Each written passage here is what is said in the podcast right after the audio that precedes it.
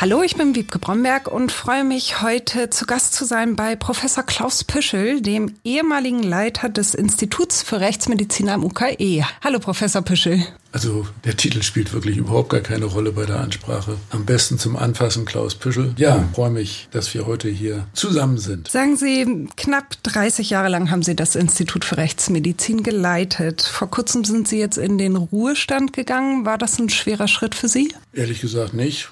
Das kam mir nicht unerwartet. Da konnte ich mich lange darauf vorbereiten. Das normale Rentenalter beginnt ja schon bei 65 plus. Bei mir war das drei Jahre hinausgeschoben und irgendwann ist es dann auch an der Zeit und äh, ich finde, ich habe ein Alter erreicht, in dem ich mich sehr wohl äh, zurückziehen kann und äh, es gibt viele andere Dinge, die Spaß machen, die mir jetzt noch so bevorstehen hoffentlich lange und bei guter Gesundheit. Das ist ja immer das Wichtigste. Warum haben Sie länger gemacht? Weil Sie einfach gebraucht wurden oder weil Sie es wollten? Na, das muss ja immer zusammenkommen. Also weil es mir ganz viel Spaß macht, zu arbeiten in der Rechtsmedizin. Und auf der anderen Seite hat das Universitätsklinikum gesagt, ja, das ist für uns in Ordnung, äh, wenn der Püschel noch ein bisschen weitermacht. Von daher äh, war das von beiden Seiten so gewünscht, geplant und auf der anderen Seite aber auch klar zeitlich begrenzt. Na, die, die berufliche Endstrecke. Ähm, Sie waren ja aber nicht nur 30 Jahre lang der Leiter des Instituts für Rechtsmedizin, sondern Sie haben vor 44 Jahren angefangen am UKE als wissenschaftlicher Mitarbeiter.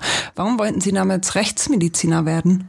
Also ich habe 1976 medizinische Staatsexamen gemacht. Ich hatte eigentlich bis kurz vor dem Staatsexamen die Rechtsmedizin nicht so sehr im, im Fokus, wollte früher immer Sportmediziner werden und hatte dann eine Stelle in Aussicht in der Sportmedizin. Und dann kam ganz äh, am Ende des Studiums die, die Vorlesung Rechtsmedizin.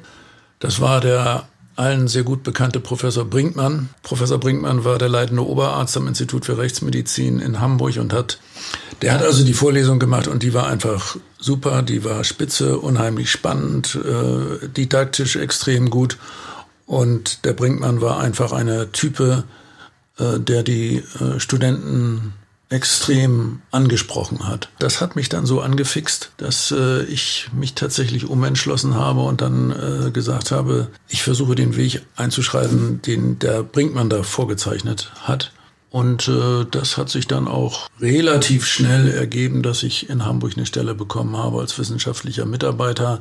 Was hat Sie daran so fasziniert? Ich meine, eine Vorlesung, klar, wenn die toll ist, ist ja super, aber äh, man muss ja schon sehr offen dafür sein. Was fanden Sie da so was faszinierend dran? Na, das war eine, eine, ganze Vorlesungsserie und danach mhm. haben wir auch Staatsexamen gemacht im Fach Rechtsmedizin. Ja, das Faszinierende war die extrem spannende Vorlesung. Äh, der Brinkmann hat uns auch das Gefühl gegeben, als Studenten, dass äh, wir sehr schnell akzeptiert werden, dass man sehr schnell eigenständig arbeiten kann, dass an diesem Fach jeden Tag tatsächlich was Neues passiert und äh, wir auch sehr interessante wissenschaftliche Untersuchungen machen können. Also Rechtsmedizin ist ja ein typisches Universitätsfach. Das traf auch schon meine Interessenlage dass ich äh, ja dann eine Hochschullehrerlaufbahn einschlage. Also da kam vieles zusammen und ich habe das auch nie bereut. Dass ich das von Anfang an gemacht hat, hat ein bisschen dazu geführt, dass ich ein Fachidiot bin. Damit habe ich teilweise auch bewusst kokettiert. Diese Arbeit mit Leichen auch, da haben Sie nie drüber nachgedacht. Das war für Sie klar, dass Sie das auch können. Also ich hatte schon als Student sehr viel zu tun mit der Untersuchung und Versorgung äh, von Verstorbenen und habe da auch äh, ja sehr viel Interesse gehabt. Der Umgang mit Verstorbenen war für mich nicht ungewohnt, sondern das hatte ich schon einige Jahre lang kennengelernt. In Ihrer ganzen Zeit, können Sie da noch sagen, wie viele Leichen Sie untersucht oder obduziert haben? Also im, im Sinne einer Sektion, einer, einer Leichenöffnung vollständig äh, dabei und, und äh, eine eigene Diagnose erstellt, gilt das für etwa 10.000 äh, Tote. Wenn es darum geht, bei wie vielen Verstorbenen ich eigenständig eine äußere Leichenschau durchgeführt habe, das habe ich jetzt schon ein paar Mal äh, eingeschätzt, deswegen habe ich die Zahl im Sinn, sind das so etwa 40.000 äh, Tote. Insgesamt. Also das Institut für Rechtsmedizin heute untersucht in Hamburg und Umgebung jedes Jahr etwa 30.000 Tote. Das ist also eine relativ große Zahl. Es werden dort jährlich 1300 bis 1400 Sektionen durchgeführt. Also wenn es äh, nur darum geht, wie viel, wie viel Tote hat er schon gesehen, mehr oder weniger oberflächlich, dann sind es natürlich noch viel mehr. Ja, ist ja ein großes Team. Ne? Mit wie vielen Leuten haben Sie da im Schnitt so zusammengearbeitet? Ja, das Team ist im Laufe der Zeit gewachsen und zurzeit äh, arbeiten etwa 20 äh, Ärzte am Institut für Rechtsmedizin, überwiegend weiblich, also Ärztinnen. Rechtsmedizin ist ein, ein weitgehend weibliches Fach. Das äh, Aha, warum? ist eine Entwicklung schon seit längerer Zeit. Ja, das ist eine spannende Frage. Weil die alle zu Ihnen wollten.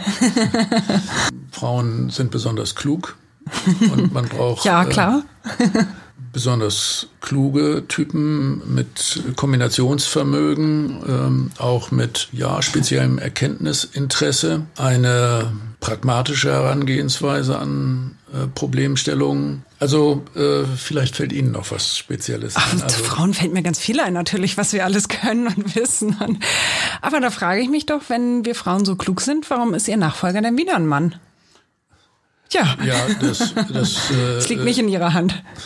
Nein, damit habe ich äh, nichts zu tun. Also die Auswahl der Leitfiguren, also des Institutsdirektors, äh, geschieht durch eine völlig unabhängige Kommission. Da wird der alte eher bewusst nicht gefragt, sondern der soll sich da raushalten, weil an der Universität eben schon äh, gilt, also neue Besen äh, äh, kehren gut und die sollen auch die Chance haben, ja, althergebrachte Abläufe tatsächlich nochmal wieder mit äh, neuem Geist zu füllen, neuen Initiativen und deswegen soll sich der Alte da raushalten. Das Ist das für Sie okay, dass Sie sich jetzt da komplett raushalten sollen und auch wollen?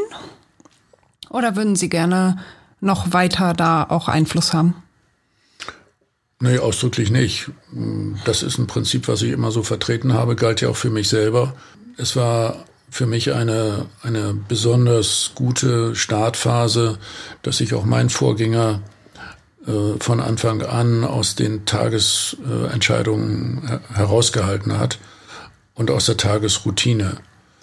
Ja, es gibt ja noch die, die Möglichkeit, gelegentlich mal äh, Ratschlag einzuholen.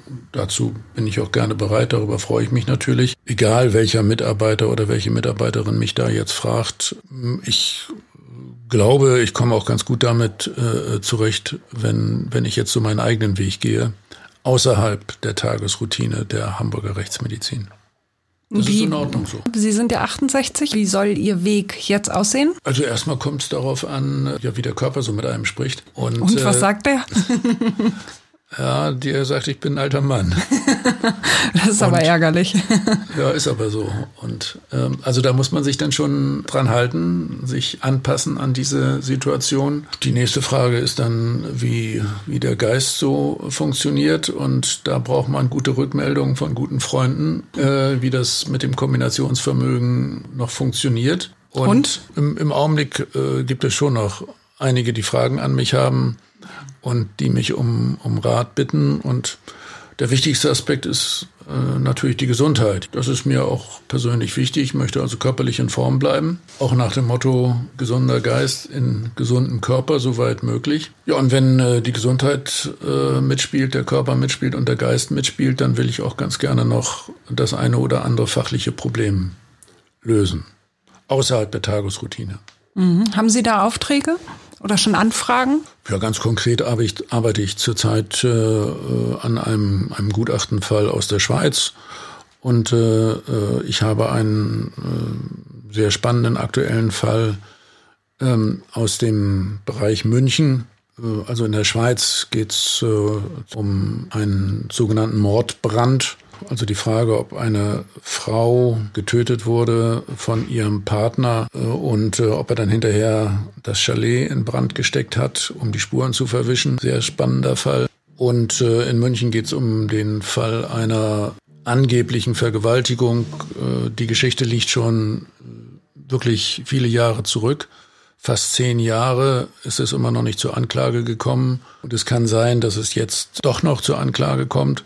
Und ich bin aber der Meinung, äh, dass das Ganze eben keine Vergewaltigung war, sondern dass hier die bisherigen Ermittlungen und die Anklage der Staatsanwaltschaft und das drohende Gerichtsverfahren zu Unrecht erfolgen, weil es sich um einen einverständlichen Geschlechtsverkehr handelte, also keineswegs um eine Vergewaltigung.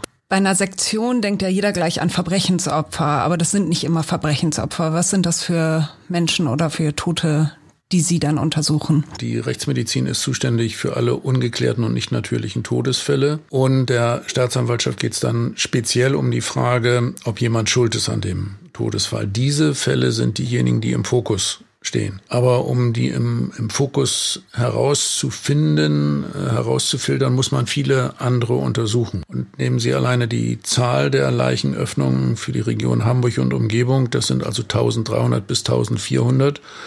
Und es gibt aber in äh, Hamburg nur etwa 30 vollendete Tötungsdelikte äh, im Jahr. Schon daraus kann man ersehen, dass wir sehr viele andere Fälle zu bearbeiten haben. Da gibt es natürlich auch einmal Körperverletzung mit Todesfolge oder fahrlässige Tötung. Es gibt aber auch sehr viele Unfälle, bei denen Fremdverschulden unter Umständen gar keine Rolle steht, aber die Differenzierung relevant ist. Und es gibt viele Suizidfälle, bei denen man auch nicht von vornherein immer sagen kann, dass das wirklich ein eindeutiger Suizid ist, sondern es muss eine Abgrenzung äh, erreicht werden zum Tötungsdelikt. Relativ gesehen äh, untersuchen wir dann viel mehr Fälle, bei denen es um ärztliche Behandlungsfehler geht, also sogenannte Kunstfehler. Das macht fast den größten Teil unserer Obduktion heutzutage aus. Und äh, wir untersuchen auch plötzliche unerwartete Todesfälle, bei denen es auch um die Abgrenzung äh, zu einem Tötungsdelikt geht, also zu einem fremden Verschulden oder vielleicht äh, in Richtung äh, einer Kunstfehlerproblematik. Also klassisches Beispiel, wenn Sie jetzt hier bei dem Interview tot zusammenbrechen würden. Was wir nicht hoffen. ja, wir hatten ja äh, das bedrückende Erlebnis gerade mit dem Politiker Oppermann. Ja. Äh, der in so einer Situation äh, dann plötzlich verschieden ist. Ja. Äh, dann könnte die eine extreme Frage so sein, ob es war wie bei Herrn Nawalny, also ein Gift eingesetzt wurde. Hier in Deutschland sehr unwahrscheinlich und in unserer Situation auch, weil ich sie so besonders schätze. Ja, das hoffe ich. Äh, es könnte schon so sein, dass sie eine innere Erkrankung haben. Auch damit will ich gar keine Angst, äh, Angst machen. Das ist wirklich nicht ausgeschlossen. Auch bei jungen, sympathischen Leuten, dass die tatsächlich in sich ein, ein medizinisches Problem tragen, was Klar. dann plötzlich zum Tode führt. Ja. Oder es kann eine ganz blöde Situation sein und sie treten hier äh, vor das Tor des schönen Gebäudes und von oben äh, fällt nun leider irgendwas herunter. Gut, plötzlicher Tod und dann muss untersucht werden, gibt es Fremdverschulden, ja oder nein. Äh, dann entsteht die Frage, wie Polizei und Staatsanwaltschaft Ermittlungsergebnisse erreichen können und wenn sie ein Obduktionsergebnis wollen, würde das eben auch zu einer Obduktion führen. Und es ist keineswegs immer ein offensichtliches, offensichtliches Tötungsdelikt, sondern das ist eher die kleinere Anzahl von Fällen. Man muss auch damit aufräumen, dass wir immer nur Tote untersuchen. Wir untersuchen ja auch sehr viele lebende Personen, aber das sollten wir vielleicht nochmal gesondert ja. besprechen. Ja, ja, sagen Sie mal, weil Sie haben ja extra, glaube ich, eine Abteilung auch, ähm, in der Gewaltopfer untersucht werden. Ja, diesen äh, Arbeitsbereich bezeichnen wir manchmal auch als klinische Rechtsmedizin. Da geht es also um lebende Personen, die Opfer werden von äh, Straftaten, also in Form von Körperverletzungen. Es kann auch sein in Form von Vernachlässigung. Ähm, es könnte auch mal bei einer lebenden Person eine Kunstfehlerproblematik sein, so dass wir dann äh, Lebende untersuchen müssen im Hinblick auf die stattgehabte medizinische Behandlung. In der Regel machen das die klinischen Ärzte, aber gelegentlich haben wir das auch. Es geht auch um besondere Situationen wie Rekonstruktion von Verkehrsunfällen, Rekonstruktion von Arbeitsunfällen. Und äh, wir sind auch zuständig für die Untersuchung auf eine Substanzmittelbeeinflussung. Also im Straßenverkehr zum Beispiel die Untersuchung von alkoholisierten Autofahrern oder Autofahrern unter Drogeneinfluss. Dann äh, machen wir die körperlichen Untersuchungen nach zum Beispiel einem Unfall. Wir führen auch die Blutentnahme durch im Auftrag der Polizei auf den Polizeiwachen.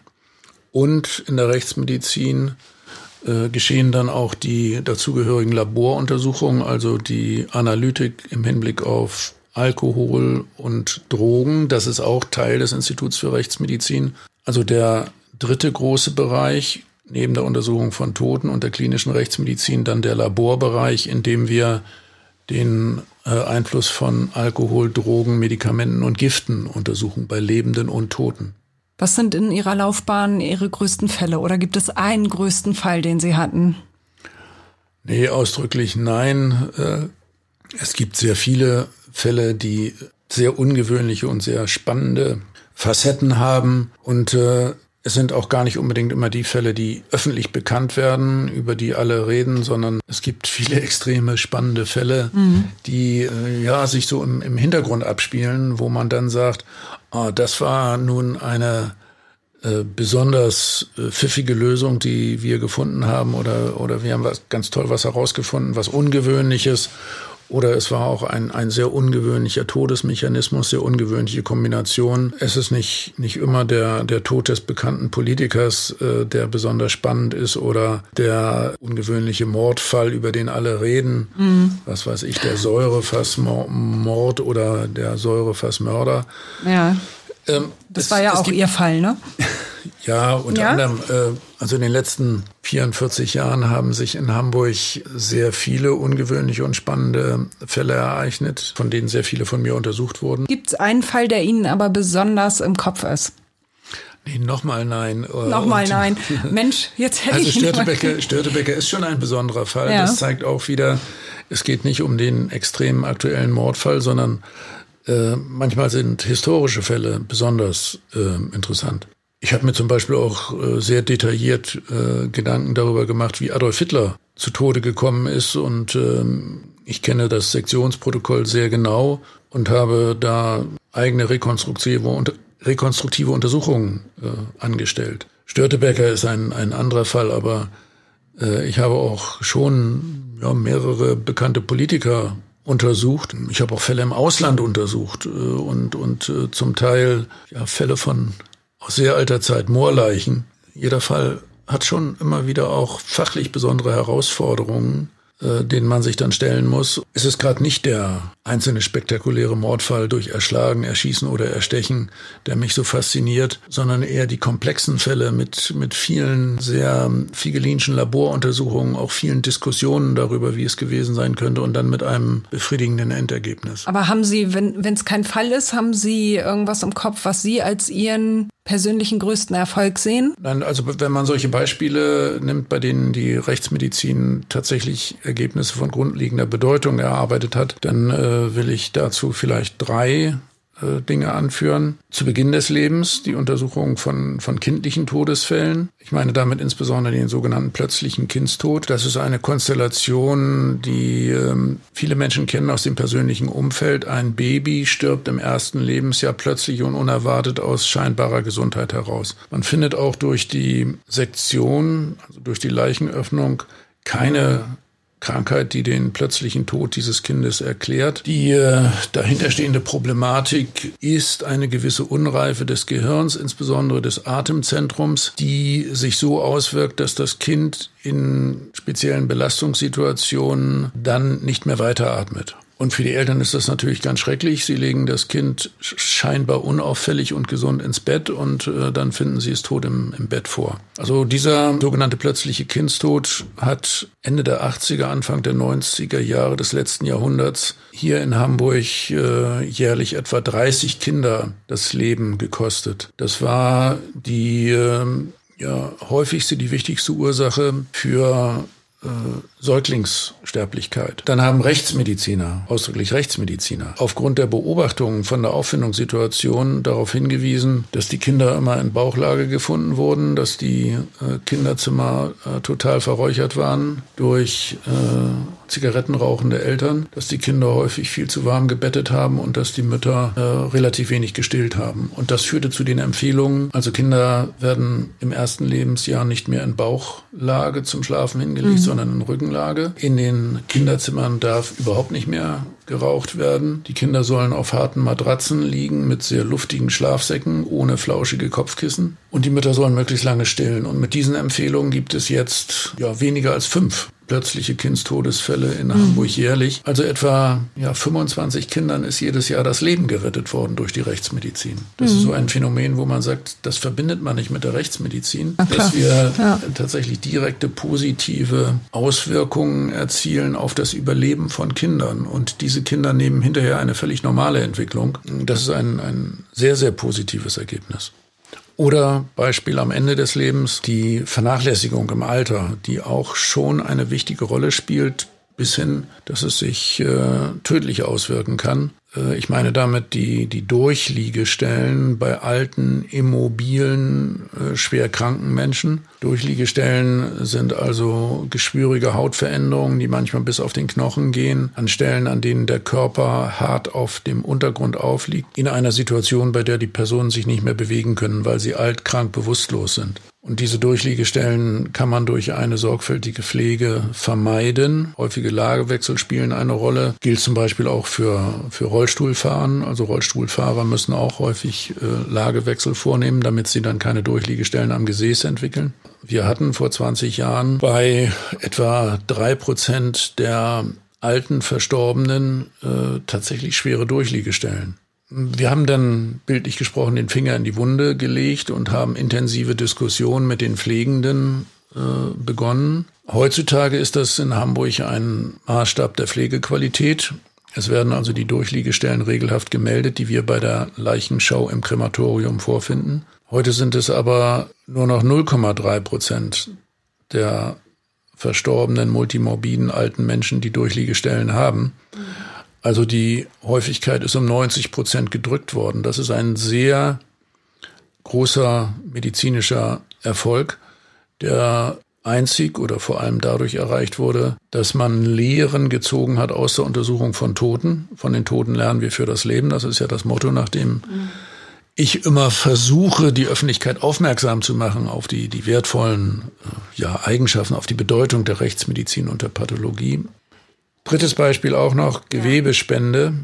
Auch das ist ganz wichtig von den Toten für die Lebenden. Eigentlich ein Kapitel für sich. Wir können von äh, äh, Toten Organe transplantieren. Da geht es um Organtransplantation, vorher Explantation bei Hirntoten. Wir können aber auch Gewebe explantieren und transplantieren von Verstorbenen, die im Institut für Rechtsmedizin sind, also die nicht von der Intensivstation kommen. Und da kann man dann nicht mehr ganze Organe explantieren, Herz, Leber, Lunge, Nieren, aber man kann einzelne Gewebe oder Teile davon tatsächlich von Toten nehmen und auf Lebende transplantieren. Das Was häufigste, zum Beispiel? Das ja. häufigste Beispiel ist die Augenhornhaut. Also wir würden dann von Toten die Augenhornhaut, das ist der vorderste Teil des Auges, abziehen. Das ist ein relativ kleiner chirurgischer Eingriff. Und äh, es gibt in Deutschland mehrere tausend Erkrankte jedes Jahr, die eine Trübung der Hornhaut erleiden. Die Trübung führt dazu, dass man zunächst verschwommen sieht und im Extremfall überhaupt nicht mehr sieht. Das kann man sich so vorstellen. Äh, Fenster im, in der Toilette sind äh, häufig tatsächlich so aufgeraut, so dass man dadurch nur schemenhaft etwas sehen kann, was auf der anderen Seite der Fensterscheibe passiert. So ähnlich ist das bei der Hornhauttrübung. Die Personen können nicht mehr Auto fahren, die können natürlich nicht Fernsehen, nicht Zeitung lesen, können nur erschwert studieren oder dann fast wie Blinde. Und denen kann man mit einem sehr einfachen, schnellen Eingriff helfen, indem man die erkrankte Hornhaut, die getrübte Hornhaut entfernt und stattdessen eine äh, durchsichtige Hornhaut von einem Toten einnäht. Das ist die erfolgreichste Transplantation aller Zeiten, ist den meisten nicht bewusst. Die Hornhauttransplantation wurde schon Anfang des letzten Jahrhunderts erstmals äh, tatsächlich praktiziert und ist heute eine Routinemethode in der Augenheilkunde. Wir brauchen in Hamburg und Umgebung immerhin so etwa 500 Hornhäute, um äh, den Augenkranken, die zu erblinden drohen, zu helfen. Und äh, da kann man nicht Plastikmembranen einsetzen, auch kein Glas. Man muss tatsächlich menschliche Hornhaut verwenden. Und dieses Hornhautgewebe nehmen wir eben von den Toten. Man kann das auch nicht von der Mutter oder dem Vater oder Großeltern von Lebenden nehmen, sondern man nimmt es tatsächlich regelhaft von Toten. Aber das ist dann kompatibel, das passt dann für die Person ja, oder braucht es da? Das Gute ist ja, die Hornhaut ist überhaupt nicht durchblutet. Die ist ja völlig klar. Äh, da sind äh, keine immunkompetenten Zellen enthalten, sodass die Hornhaut transplantiert werden kann, ohne dass man tatsächlich eine immunsuppressive Behandlung machen muss im Normalfall. Also äh, das ist wirklich fast wie ein Wunder. Mit der transplantierten Hornhaut kann man am nächsten Tag schon gucken und braucht außer einer gewissen augenärztlichen Kontrolle jedenfalls keine sehr eingreifende medikamentöse Therapie. Äh, und deswegen ist das ein so wirklich erfolgversprechender Eingriff, äh, der übrigens auch in äh, Entwicklungsländern extrem wichtig ist, weil es ähm, einige Entwicklungsländer gibt, bei denen Hornhautblindheit eine viel größere Rolle spielt als bei uns. Ja, Sie hatten ja schon etliche Einsätze im Ausland auch, ne? In Syrien, glaube ich, in, in verschiedenen afrikanischen Ländern. Was sind das für Einsätze gewesen? Na, die äh, Rechtsmedizin ist zum einen zuständig für deutsche Staatsbürger, die im Ausland äh, sterben. Und äh, da gibt es dann Einsätze der Rechtsmedizin meistens zusammen mit der Identifizierungskommission des Bundeskriminalamtes im Zusammenhang mit Flugzeugabstürzen oder Naturkatastrophen oder auch kriegerischen Ereignissen. Also kriegerisches Ereignis beispielsweise der Balkankrieg, Naturkatastrophe, der Tsunami, oder äh, Flugzeugabsturz, äh, zuletzt äh, ein Einsatz von uns in Afrika in Addis Abeba. Daneben äh, gibt es ähm, Einsätze, um tatsächlich Rechtssicherheit im Ausland zu fördern. Das habe ich äh, getan im Rahmen von Lehraufträgen, die ich dann wahrgenommen habe über lange Zeit in Syrien und dann in Ägypten und äh, zur Zeit in Ruanda. Äh, und es gibt einzelne Fälle, die äh, auch im Ausland bearbeitet werden, entweder im privaten Auftrag, das bezieht sich eher auf Europa, oder auch ausnahmsweise mal im, im Einsatz für die Bundesregierung. Das habe ich zum Beispiel mal im afrikanischen Benin gehabt, dass ich dann ausdrücklich als Rechtsmediziner über äh, das Auswärtige Amt dorthin entsandt wurde, um vor Ort einen Fall zu klären. Wird das jetzt immer noch möglich? Ich meine, Sie sind zwar nicht mehr am UKE, aber man könnte Sie ja rein theoretisch einfach anschreiben und buchen, sozusagen. Ja, es, es gibt äh, zwei, zwei konkrete Szenarien, äh, über die ich jetzt nachdenke. Das eine ist ein Engagement, was ich schon seit über einem Jahrzehnt in Ruanda habe. Und es geht um die Frage, wann wir das nächste Mal Unterricht machen, eine Unterrichtsserie in Ruanda, dann um das Einrichten einer Hornhautbank und auch um äh, die Etablierung eines äh, funktionsfähigen Instituts für Rechtsmedizin da ist die Situation günstig, weil wir jetzt ähm, Kollegen aus Ruanda seit äh, fünf Jahren in Deutschland ausbilden und einer ist jetzt so weit, dass er die Facharztprüfung macht und der soll dann tatsächlich in Ruanda eingeführt werden, um das staatliche Institut für Rechtsmedizin in der Hauptstadt Kigali äh, dann zu leiten. Ja, also mhm. das wäre etwas, was ich gerne in Ruanda begleite und dann gibt es eine Nachfrage vom hiesigen äh, Bernhard-Nocht-Institut für Tropenkrankheiten.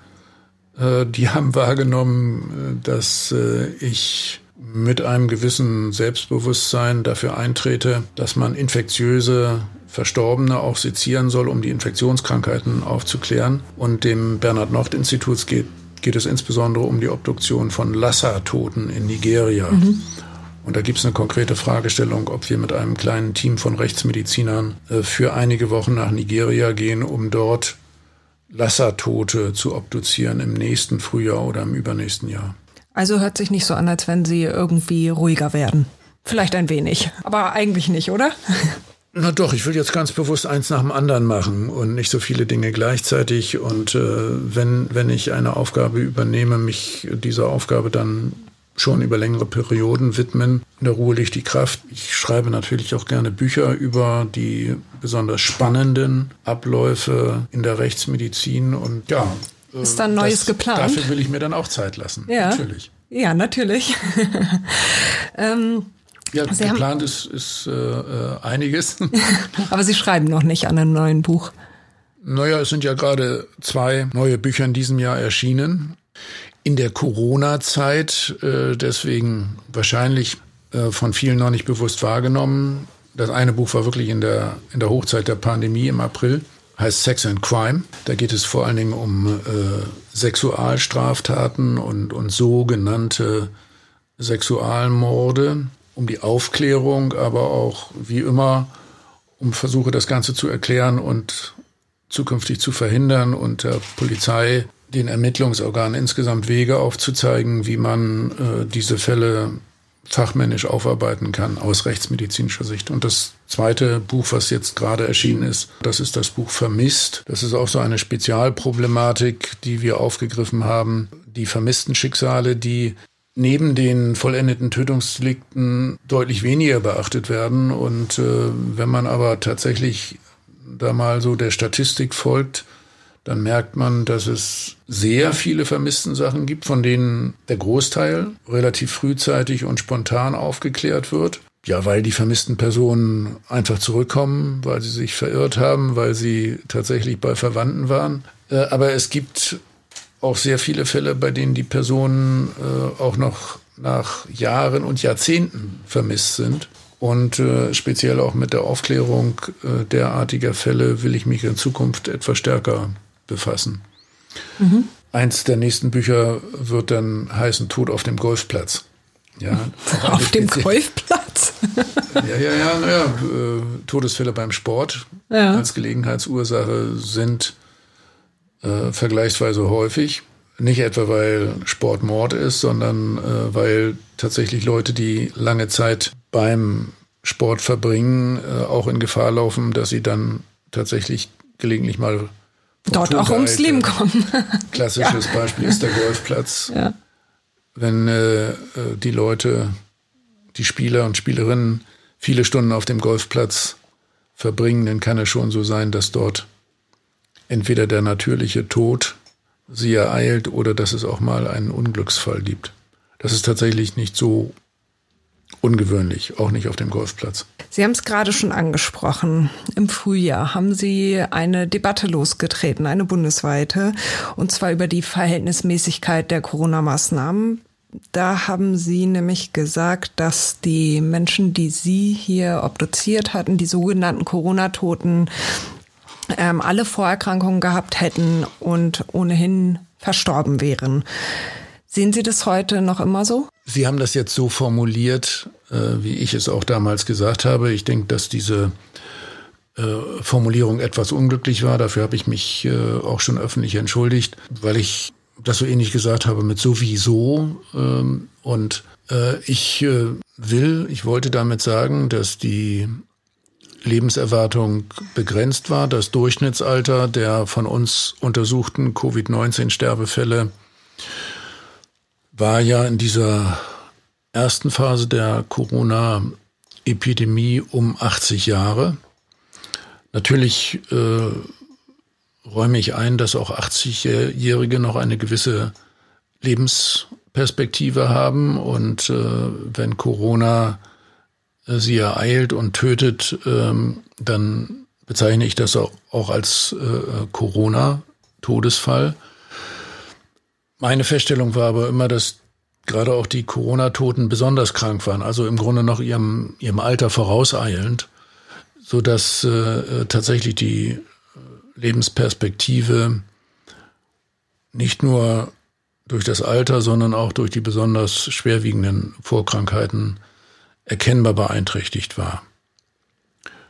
Trotzdem hat äh, Corona letztlich durch eine schwere Lungenentzündung den Tod dieser Menschen hervorgerufen und, und es sind eben Corona-Sterbefälle. Äh, ich wollte mit meinen damaligen Aussagen, genau wie ich das heute will, vor allen Dingen eine gewisse Entspannung und Beruhigung erreichen. Äh, in dem Sinne, dass ich äh, sage, dass also gesunde Kinder, Jugendliche, werktätige Bevölkerung ganz überwiegend diese Infektion äh, leicht überstehen werden. Nach alledem, was wir wissen, sind auch bleibende Schäden extrem selten, obwohl immer wieder darüber berichtet wird. Aber es werden hier eher so die schlechten Botschaften in den Vordergrund gestellt und nicht dass viele Zehntausend das äh, ohne schwerwiegende Folgen äh, innerhalb kurzer Zeit überstanden haben.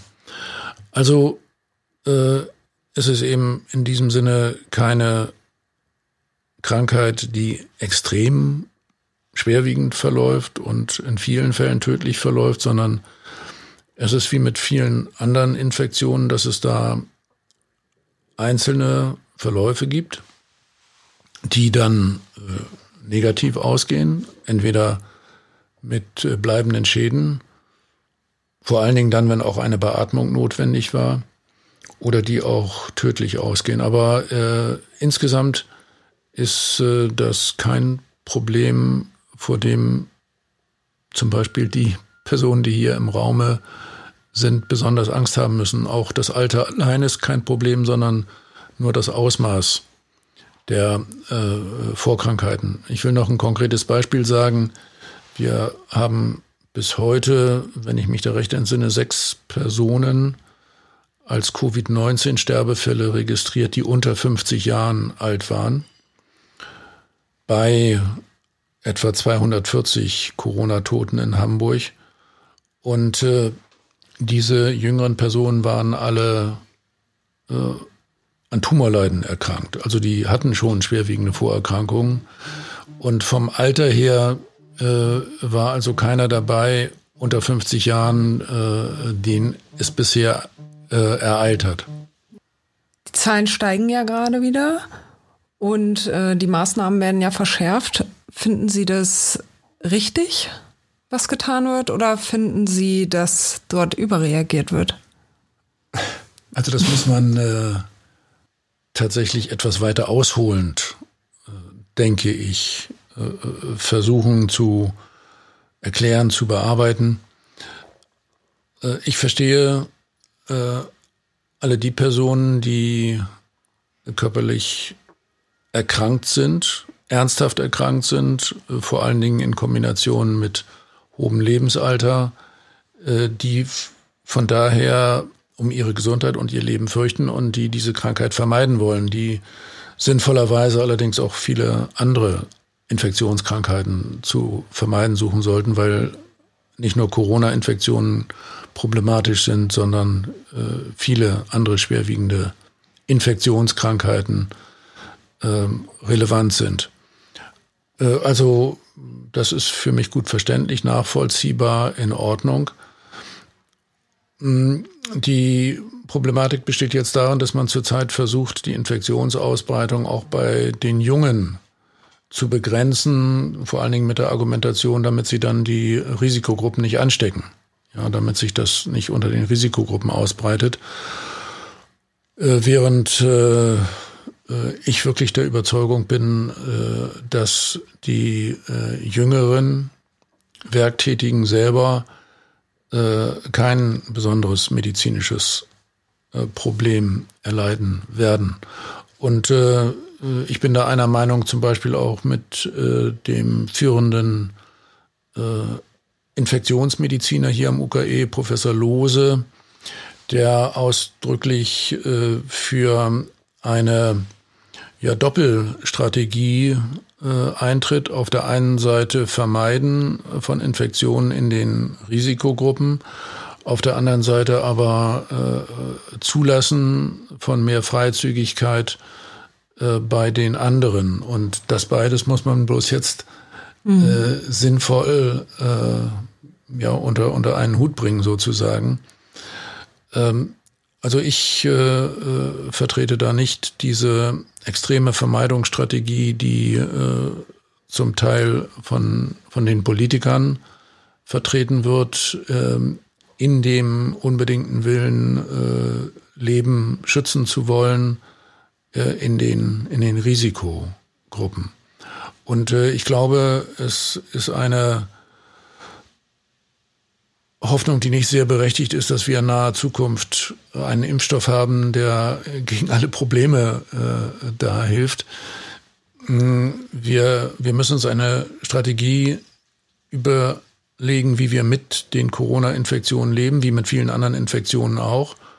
Und in meinen Augen äh, dabei mehr Infektionen zulassen, als äh, den meisten jetzt lieb ist mhm. die ja ja sehr fasziniert auf diese Zahlen gucken, die äh, ansteigen. Dabei wird aber immer wieder vergessen, äh, dass natürlich jeden Tag auch viele tausend äh, gerade wieder gesund werden und äh, die Gesamtzahl der schwer Erkrankten und Toten nicht so groß ist. Und da halte ich es dann äh, tatsächlich auch mit dem, was unser Bundestagspräsident Herr Schäuble einmal für mich sehr gut nachvollziehbar gesagt hat, äh, wir, wir können nicht äh, auch unter dem Gesichtspunkt der, der Verfassung äh, das Leben äh, von, von allen schützen und äh, gewisse Risikokonstellationen äh, ja, nehmen wir auch in, in anderen Bereichen des menschlichen Lebens auf uns und äh, ich denke, auch bei Corona muss das Ganze mit Augenmaß passieren. Es kann jedenfalls nicht so sein, ich sag mal extrem, äh, alle Kinder werden eingesperrt, äh, damit die Alten möglichst wenig gesundheitliche Probleme haben. Also da muss man ähm, einfach einen äh, akzeptierten Ausgleich finden. Ja, und die Alten vielleicht und die Kranken dann auch ihre Entscheidungen in Bezug auf Quarantäne, Selbstisolation und ähm, ja, Verbringen der, der Zeit in abgeschlossenen Gemeinschaften, also denen das selber überlassen. Hm. Ich denke, die Leute haben aber auch einfach diese Bilder aus Italien im Kopf, die dort in den Medien natürlich kursiert sind und haben einfach Ängste. Haben einfach Angst, ich muss ins Krankenhaus und ich kriege keinen Platz. Ich weiß es nicht. Ich glaube, das ja, ist so eine ganz tiefe Angst der Leute. Hm.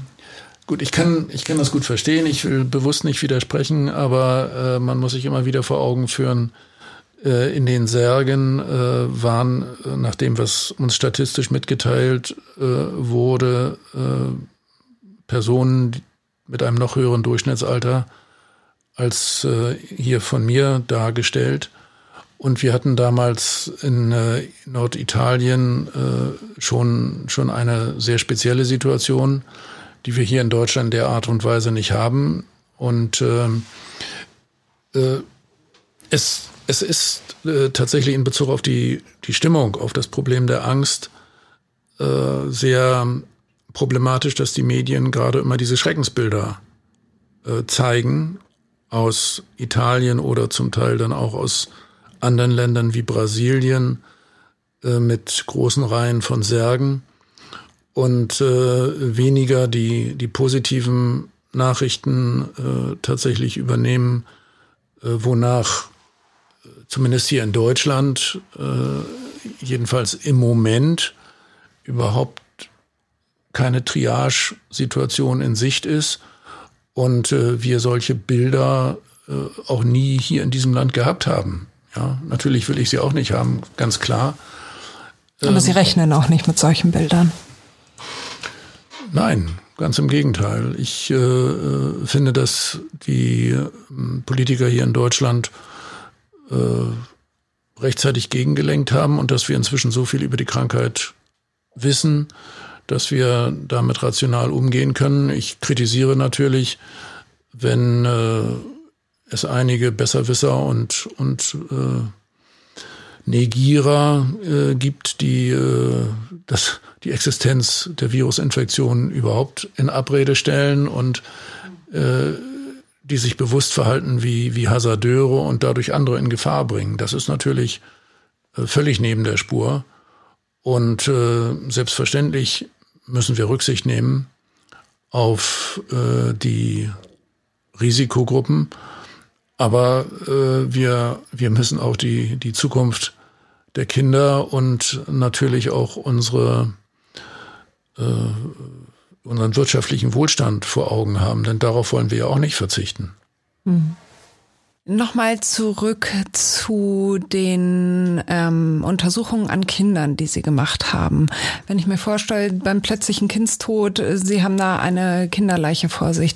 Ist das für Sie einfach ein, ein Körper, der vor Ihnen liegt, der untersucht werden muss oder empfinden Sie dabei was? Gibt es da Sachen, die Ihnen schwerfallen?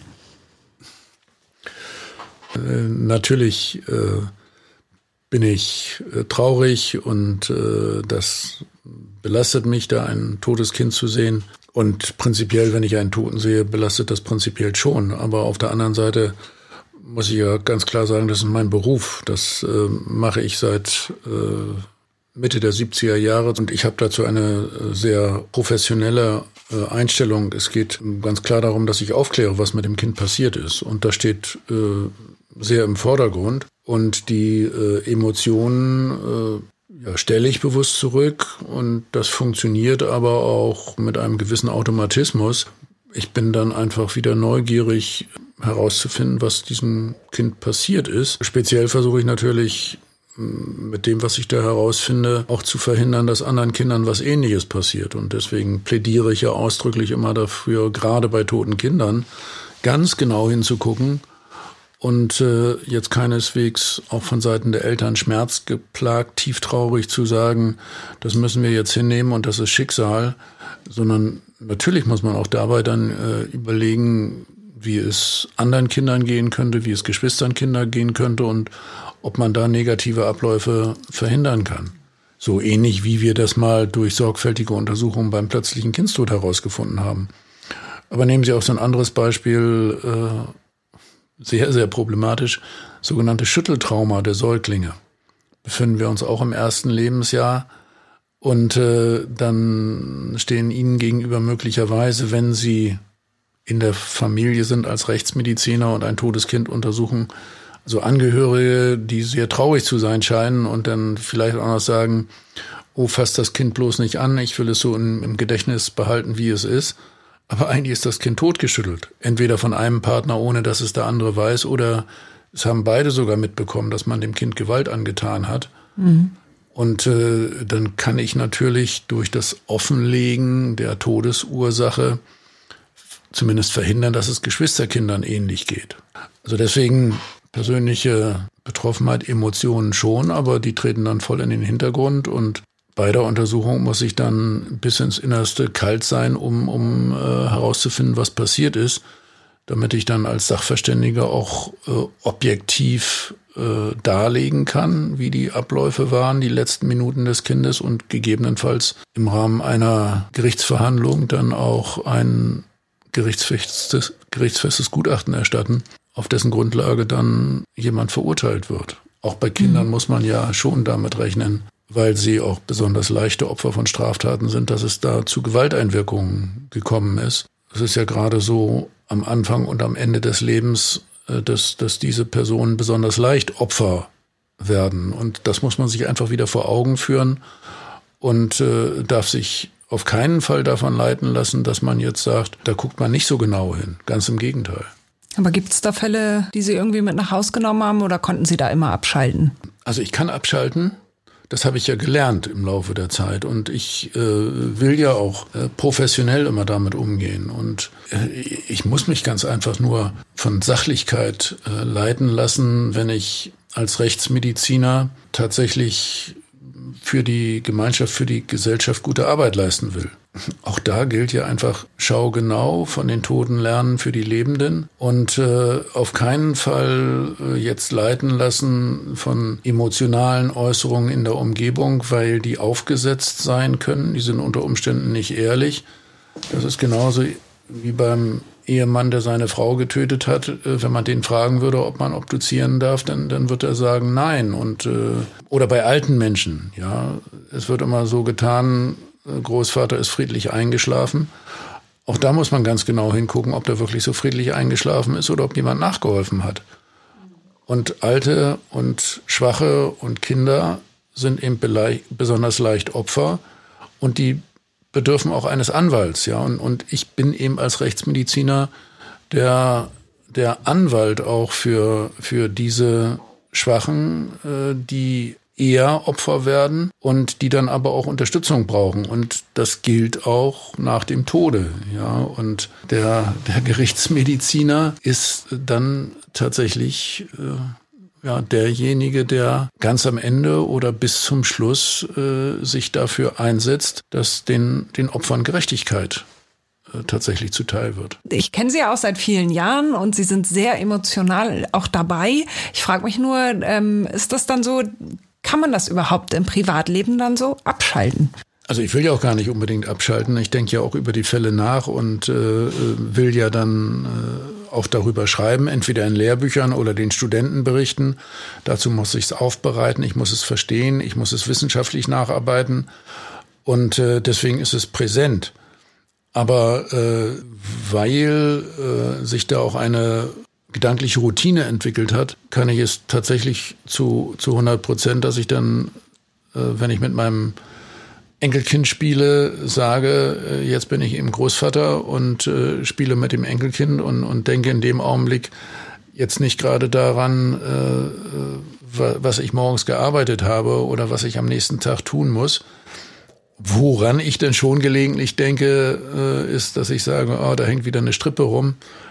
Das gefällt mir nicht. Äh, ich möchte nicht, dass der sich drin verheddert und die Schlinge um den Hals legt, weil ich sowas eben auch als Unglücksfall gesehen habe oder mir ist dann bewusst, wir spielen gerade äh, am Ufer eines Gewässers und ich muss schon darauf achten, äh, dass da immer jemand Aufsicht führt oder ich muss darauf achten, dass die Kinder rechtzeitig schwimmen lernen. Nicht? Mhm.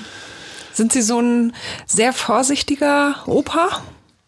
Nee, aber ich versuche, also erkennbare Gefahrensituationen äh, möglichst zu vermeiden. Ansonsten versuche ich schon, äh, die, die Kinder zu Selbstständigkeit zu bringen und, und freiheitsliebend zu sein. Aber dazu müssen sie eben schwimmen können. Und bei mir bedeutet das, die Enkelkinder müssen alle mit drei Jahren schwimmen können. Ja, wer hier im Norden lebt mit Nordsee, Ostsee, Elbe, Alster und vielen Schwimmbädern, äh, der muss einfach dafür sorgen, dass die äh, Kinder rechtzeitig schwimmen lernen und der muss darauf achten, dass die Fahrräder in Ordnung sind und ein ordentliches Licht haben und die Kinder auffällige Kleidung tragen. Ja, oder und Schwimmen bringen Sie ihnen dann bei? Ja. Oder gehen die dann in den Kurs und sie sagen nur ihren Kindern Bescheid, so, das Kind geht jetzt gefälligst in den Schwimmkurs? Ja, das äh, machen, machen wir gemeinsam. Selbstverständlich können die Schwimmlehrer das besser als ich.